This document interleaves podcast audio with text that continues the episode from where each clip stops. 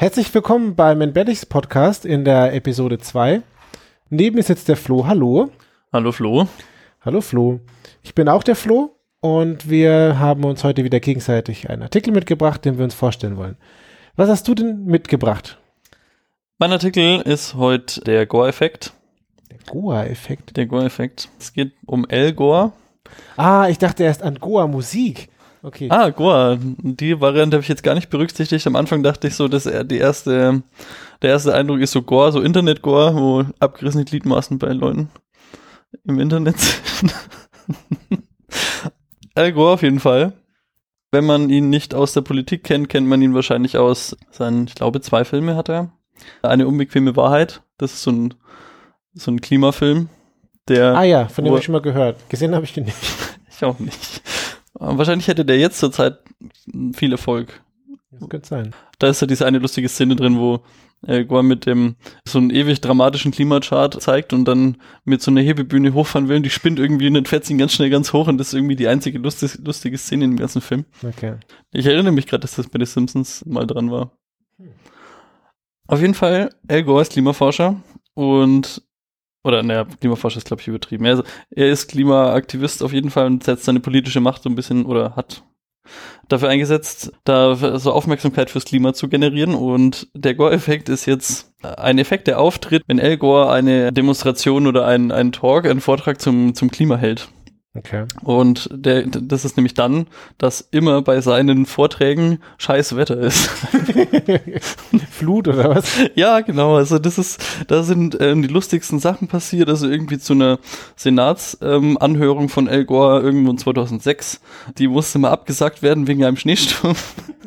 2009 war ist dasselbe nochmal passiert. Diesmal war es aber Eisregen. Und äh, das ist komisch, weil das halt immer so, also immer wenn er sagen wird, will, wie Erderwärmung und Klima einfach total furchtbar alles wird, ist immer die miesesten Temperatur oder halt irgendwie Wetter in, äh, Ausschläge in die andere Richtung. Nämlich auch 2008 gab es bei der, bei der Harvard University, hat er einen Vortrag halten wollen und da wurde dann die tiefste Temperatur seit 150 Jahren an diesem Tag gemessen, nee, 125. Okay. Und das ist eigentlich, also, ja, finde ich tatsächlich ziemlich witzig, weil es einfach, was kann Schlechteres an Publicity geben, als wenn dein Klimatalk ausfällt wegen zu guten, ich weiß, naja, zu kalt. Wenn man, ja, genau. So. Ja.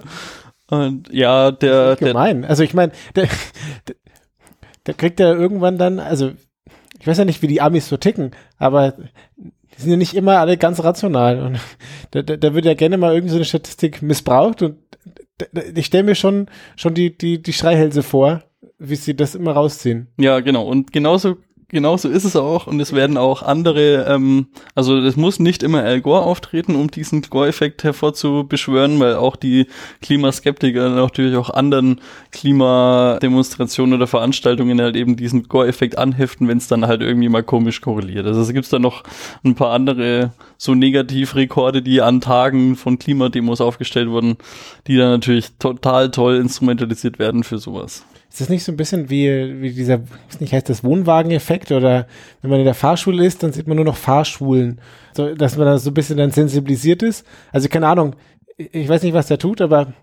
ich, ich stelle mir vor, dass er 100 Vorträge hält und dann irgendwie an drei ist irgendwie kalt. Und das sind jetzt die einzigen, an die man sich erinnert. Ja, ja. Ich glaube ich glaub tatsächlich, sowas ist das. Aber Wohnwageneffekt kannte ich auch nicht. Vielleicht ich weiß nicht, ob das Wohnwageneffekt heißt, aber es, der Fahrschuleneffekt. Also kennst du das, kennst du das ja, wenn du, weiß nicht, in der Fahrschule war es plötzlich, siehst du nur noch Fahrschulen unterwegs. Und dann bist du fertig mit der Fahrschule, dann nicht mehr. Also ich, ich kenne das über, wer hat mir das mal erzählt? Ich, ich, ich kenne das unter dem Bader-Meinhof-Effekt. Wenn du irgendwas Neues lernst, dann siehst du das auf einmal überall. Mhm. Also ich, ich, google jetzt dann mal Wohnwagen-Effekt und vielleicht haben wir gleich einen neuen entbehrliches Artikel. Könnte sein, ja. Wie, wie ist denn dein Thema heute? Ja, ich habe euch ähm, einen Steinbock mitgebracht. Und zwar keinen gewöhnlichen Steinbock, sondern einen Pyrenäen-Steinbock. Ja, Pyrenäen-Steinbock. Ein ja. Wort, für das ich viel ausgelacht wurde schon mal. Pyrenäen? Ja, Pyrenäen. Das habe ich mal eine Zeit lang inflationär benutzt, aber ich weiß auch nicht mehr ganz genau, wieso eigentlich. Hm. Also der Pyrenäen-Steinbock ist, also ist ein, ist ein Steinbock und der zeichnet sich durch sein dunkles Fell aus und hat ein starkes Gehörn, aber der variiert ziemlich stark und deswegen war man sich am Anfang auch gar nicht sicher, ob das jetzt wirklich so eine Unterart ist oder ob das zu einer anderen Unterart dazugehört. Aber dann hat man genetische Tests gemacht und der Pyrenäen-Steinbock ist auf jeden Fall eine, eine einzelne, eine eigene Untergattung von den Steinböcken. Und die kamen, jetzt wird es schon interessant, ja, sie kamen in Frankreich, Andorra und Spanien vor. Und da gab es eine große Population. Und dann kam der Mensch. Ja, der Mensch kam dann im 19. Jahrhundert und hat massiv diesen Pyrenäensteinbock bejagt. Oh nein, er ist ausgestorben? Ja, er ist, ausgestorben ist er auf jeden Fall einmal, mindestens. Was? Mindestens? Ja, pass auf. Also, die Menschen kamen und haben im 19. Jahrhundert ihn massiv bejagt und dann wurden es immer weniger und weniger. Und dann hat man schon 1918 beschlossen, dass man ihn jetzt unter Schutz stellen muss, weil, naja, es werden immer weniger. Krass, 1918 schon Artenschutz? Ja. War das so ein Ding schon? Weiß ich gar nicht so genau. Aber interessant ist, dass es quasi von 1918 bis 1980 nie mehr als 40 von diesen Tieren gab. Also der war schon Ah. wirklich massiv von einem Aussterben bedroht. Das ist so li äh, living on the edge. Ja. Und irgendwann hat man sich dann gedacht, okay, okay, wir müssen da jetzt was gegen tun. Und deswegen haben sie einfach alle restlichen eingesammelt, damit sie nicht aussterben. Stellt sich raus, es gab nur noch vier alte Weibchen. Oh nein. Das ist ein bisschen schlecht, wenn man versuchen möchte, die, die wieder ranzuzüchten, wenn man nur vier alte Weibchen hat.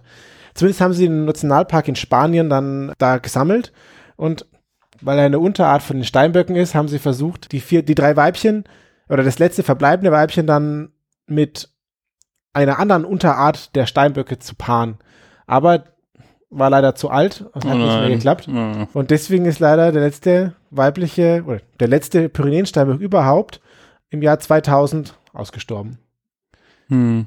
Traurige Geschichte, aber sie Traurig. ist, sie ist noch nicht vorbei. Im Jahr davor haben sie dem Pyrenäensteinbock Weibchen nämlich eine Zellprobe entnommen. Okay. Und im Jahr 2009 haben sie dann den Pyrenäensteinbock geklont. Und Au- Aus der okay. Hm. ja, also aus dem letzten ver- jetzt mittlerweile toten Steinbock haben sie einen neuen Steinbock, einen, einen neuen Pyrenäensteinbock geklont und sie waren total glücklich. Es war nämlich das erste ausgestorbene Tier, was geklont wurde.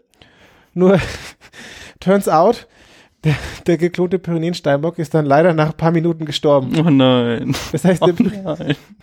der Pyrenäensteinbock ist zweimal ausgestorben. Oh. Ein Hoch auf die Menschheit, oder? Oh. Geil. Vor allem, boah, wie viele, wie viele ähm, Spezies können das von sich behaupten, zweimal ausgestorben zu sein? Ja, das ist, das ist echt grandios. Also, Oh nein. Aber bei so, bei so Klonsachen, da denke ich immer an dieses Schaf, was in, was war das? War das nicht Dolly, Klonschaf Dolly? Ja, genau, das erste Tier, glaube ich. Ach, Ja, das- jetzt äh, verbreite ich wieder Unwahrheiten, ich weiß auch nicht. ja genau. doch, das Klonschaf Dolly und es gibt in ähm, England in einem Museum, da war ich, und da ist das Klonschaf ausgestopft und man kann es angucken. Aber auch, das, also, ich weiß nicht, ob du schon fertig bist, aber das, das ist so eine, ich habe so eine ähnliche Geschichte aus Mhm. meiner Heimat, weil es gab beim, in dem, aus der Stadt, aus der ich komme, so einen, einen Auerochsen und die sind ausgestorben irgendwann äh, an, weiß nicht, Punkt X halt.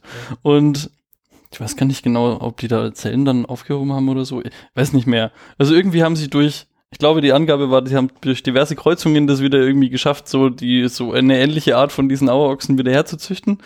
Und dann haben sie da irgendwie sieben davon gehabt. Mhm. Und äh, in meiner Heimat gibt's außerdem zwei Erzbergwerke, die mittlerweile stillgelegt sind. Mhm. Ja, lass doch mal diese Auerochsen da irgendwie auf so eine Weide jetzt da tun. Ja, die waren da halt irgendwie so ein halbes Jahr und dann sind irgendwie äh, auf diese, voll friedlich auf dieser Weide gegrast und ja, hat natürlich nicht lange gedauert. Dann sind irgendwie, ich glaube, vier von den sieben Tieren sind irgendwie eingebrochen in halt so, weil die unter Tage halt äh, gefördert hatten und die Ja. Decke nicht so dicht war, dass man da jetzt problemlos ständig drauf rumtrampeln konnte. Dann sind die irgendwie, also über die Hälfte der Tiere sind einfach gestorben, weil sie eingebrochen sind. Und das ist eine ziemlich traurige Geschichte eigentlich. Aber hat mich jetzt irgendwie an den Steinbock erinnert. Schade um den Pyrenäensteinbock. Aber man kann sich in der Wikipedia noch ein Bild von ihm anschauen. Das war's dann mit unserer zweiten Folge vom Entbehrliches Podcast. Vielen Dank für die Aufmerksamkeit und ihr könnt uns gerne Feedback hinterlassen auf unserer Webseite. Podcast entbehrlich.es. Genau. Vielen Dank und tschüss, bis bald.